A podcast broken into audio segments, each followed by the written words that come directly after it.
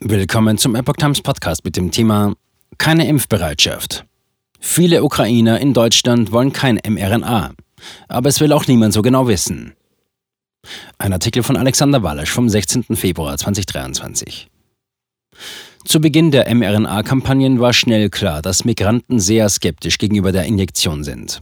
Sind die nach Kriegsbeginn zu uns gekommenen Ukrainer, immerhin eine Million, die Könige der Skeptiker? Als sich Ende 2020 abzeichnete, dass es bald einen mRNA-Impfstoff gegen Corona geben würde, den man allen Bürgern injizieren wollte, war das nicht nur für eingefleischte Corona-Maßnahmen-Kritiker ein Alarmsignal. Auch Menschen mit Migrationshintergrund, Migranten und Flüchtlinge zeigten sich besonders skeptisch. An der Injektionsverweigerung dieser Bevölkerungsgruppen änderten auch die groß angelegten mehrsprachigen Pro-mRNA-Kampagnen der Gesundheitsministerien nichts. Da machen auch die seit Frühjahr 2022 nach Deutschland gekommenen Ukrainer keine Ausnahme, aber zu ihnen gleich mehr. Zunächst zur Vorgeschichte. Im Frühjahr 2021 ergab ein Gespräch mit einer Pressesprecherin der Landesaufnahmebehörde in Niedersachsen folgendes Bild. Gerade einmal 20 bis 30 Prozent der Bewohner von Aufnahmestellen signalisierten eine Impfbereitschaft. Demgegenüber lag damals die Bereitschaft des Personals bzw. der Mitarbeiter der Landesaufnahmebehörde, sich mRNA injizieren zu lassen, bei über 90 Prozent.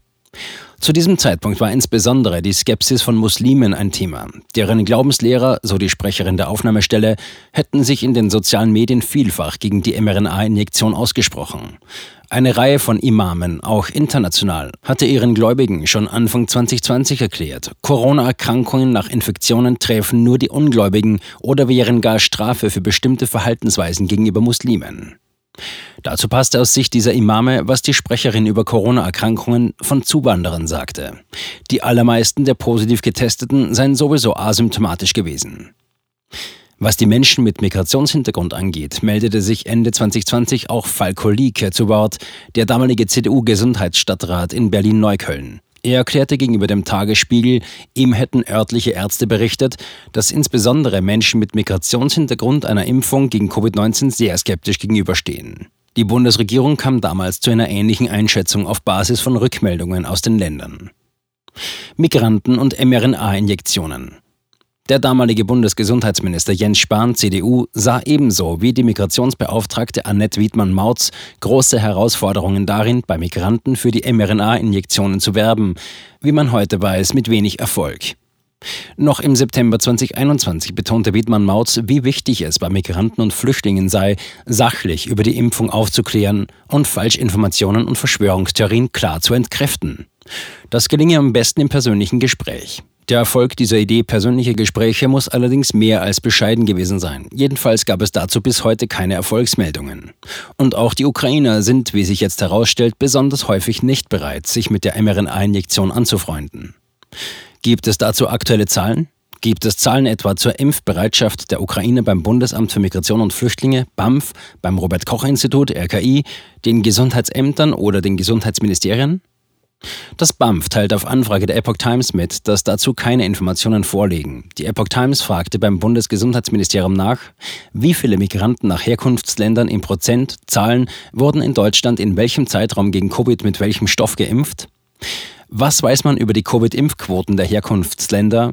Wie sieht es hier mittlerweile mit den nicht zugelassenen Impfstoffen wie Sputnik aus, die in der Ukraine verimpft wurden? Bedeutet das Ende der Pandemie auch Ende oder eine Abschwächung der Impfbemühungen, Kampagnen bei Flüchtlingen und Zugewanderten? Eine Sprecherin antwortet, Zitat, im Rahmen des digitalen Impfquoten-Monitorings des Robert Koch Instituts RKI zur Covid-19-Impfung werden Angaben zur Staatsangehörigkeit oder zum Migrationshintergrund der geimpften Personen nicht erhoben. Zitat Ende. Allerdings führe darüber hinaus das RKI die sogenannte COVIMO-Erhebung durch. Das Akronym COVIMO steht dabei für Covid-19-Impfquoten-Monitoring. Ziel der Monitorings ist laut RKI, die Impfbereitschaft und Akzeptanz verschiedener Bevölkerungsgruppen in Deutschland zu erfassen, zeitnah mögliche Barrieren der Impfinanspruchnahme zu erkennen und entsprechende Kommunikationsmaßnahmen ableiten zu können. Tatsächlich gibt es dazu eine Aufarbeitung des Wissenschaftlichen Dienstes des Bundestages aus dem Jahr 2022 mit dem Titel Zur Impfquotenschätzung bei Personen mit Migrationshintergrund. Aus diesem Papier zitierte umfangreich auch die Sprecherin des Ministeriums gegenüber der Epoch Times. Die Daten müssten also zur Verfügung stehen, wenn es schon über mehr als zwei Jahre hinweg mit Covimo beim RKI ein Instrument gibt, das sich umfangreich mit der mRNA-Injektionsbereitschaft von Migranten befasst. Die für die Daten notwendigen Befragungen wurden auch erhoben, allerdings nur zehnmal in Folge. Letztmals für den Befragungszeitraum Mitte bis Ende Januar 2022. Bemerkenswert hier, dass in Ausgabe 10 schon gar keine Zuwanderer und Flüchtlinge mehr explizit in ihrer Sprache angesprochen wurden. Es hieß da lediglich, in dieser Studie wurden nur deutschsprachige Personen befragt, die telefonisch, mobil oder Festnetz erreichbar sind. In der vorherigen Covimo-Erhebung, Fokuserhebung Einwanderungsgesellschaft, fand ein Teil der Interviews auf Russisch, Polnisch, Arabisch, Türkisch und Englisch statt. In der vorangehenden neunten monatlichen Befragung hieß es unter anderem, die geschätzte Impfquote unterscheidet sich signifikant zwischen den Befragten mit und ohne Migrationsgeschichte. Offene Fragen an das Robert Koch Institut. Zu bedenken ist, dass die Angaben damals telefonisch erhoben wurden. Es ist möglich, dass hier angesichts einer vielfach belegten gesellschaftlichen Ächtung von mRNA-Verweigerern nicht immer wahrheitsgemäß geantwortet wurde. Die Zahlen könnten also noch viel weiter auseinanderliegen. Zitat. Von den Befragten mit Deutsch als Muttersprache gaben etwa 92 Prozent an, mindestens einmal geimpft zu sein. Befragte, die ihre Deutschkenntnisse als sehr schlecht einschätzen, haben eine Impfquote von 75 Prozent. Zitat Ende. Hier ergeben sich nun weitere Fragen, die die Epoch Times direkt an das Robert Koch Institut stellte. Warum wurde die Covimo-Studie mit Ausgabe 10, Befragungszeitraum Januar 2022, eingestellt? Warum wurde schon in Ausgabe 10 nicht mehr in fremden Sprachen befragt? Welche Maßnahmen oder Kampagnen wurden basierend auf den zehn erschienenen Ausgaben durchgeführt? Was war ein Fazit der Studien? Wie hoch waren die Kosten für die erschienenen Ausgaben? Ohne so eine Befragung kann es demnach auch keine Daten über die mRNA-Injektionsbereitschaft von einer Million Ukrainer geben, die in kürzester Zeit nach Deutschland gekommen sind. Welche Hinweise gibt es dennoch? Das ZDF veröffentlichte eine Corona-Impfquote der Ukrainer unmittelbar nach Kriegsbeginn, dem 24. Februar 2022. Sie lag damals bei gerade einmal 36,3 Prozent. Ein vom Sender befragter Fachmann hatte eine Vermutung, warum das so gering sein könnte. Die Impfskepsis der Ukrainer sei besonders hoch. In postkommunistischen Ländern, insbesondere in denen, die nicht Teil der EU seien, sei das Vertrauen in staatliche Einrichtungen seit den 1990er Jahren kontinuierlich zurückgegangen. Weiter heißt es beim ZDF, niedrige Sozialstandards, schwache staatliche Strukturen und hohe Korruption senkten das Vertrauen in den Staat und damit auch in Impfprogramme. Auch hätte es in der Ukraine mehrere Desinformationskampagnen von Impfgegnern seit den 2010er Jahren gegeben, vor allem gegen Masernimpfungen. Bundesgesundheitsminister Karl Lauterbach, SPD, hatte noch Ende März 2022 am Rande eines EU-Gesundheitsministertreffens in Brüssel erklärt, Zitat, die europäische Bevölkerung muss nicht in Sorge sein, dass über die Flüchtlinge eine Gesundheitsgefahr importiert würde, die nicht beherrschbar wäre. Zitat Ende. Dennoch mahnte er, die Impflücken müssten geschlossen werden. Die von Lauterbach Impflücke genannte mRNA-Verweigerung sieht bei den Ukrainern folgendermaßen aus. Da die wenigen, die sich haben impfen lassen, meistens Sputnik injiziert bekamen, gelten sie in Deutschland fast alle als ungeimpft gegen Corona, denn Sputnik wird hierzulande nicht anerkannt. Der WDR fragte dazu, sollte man sich impfen lassen, wenn man schon Sputnik, Sinovac oder Sinopharm erhalten hat? Die Antwort des Senders, die STIKO macht dazu eine ganz klare Empfehlung. Wer bisher Sputnik, Sinovac, Sinopharm oder einen anderen in der EU nicht zugelassenen Impfstoff erhalten hat, sollte mit den Corona-Impfungen noch einmal von vorne beginnen. Zitat Ende. Die Covimo-Studien wurden Anfang 2022 beendet. Zum selben Zeitpunkt kamen eine Million Ukrainer nach Deutschland. Die Tagesschau berichtete Mitte März 2022 vom Scheitern jedweder Erhebungen zum Impfstatus bei Ukrainern.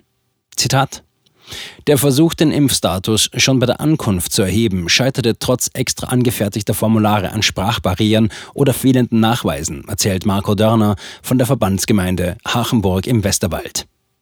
Der Deutsche Städte- und Gemeindebund DSTGB überlegt außerdem, Kontakt mit der ukrainischen Botschaft in Deutschland aufzunehmen. Das Angebot allein reiche natürlich nicht aus. Die Menschen müssen sich auch impfen lassen wollen, betont Uwe Lübking vom DSTGB.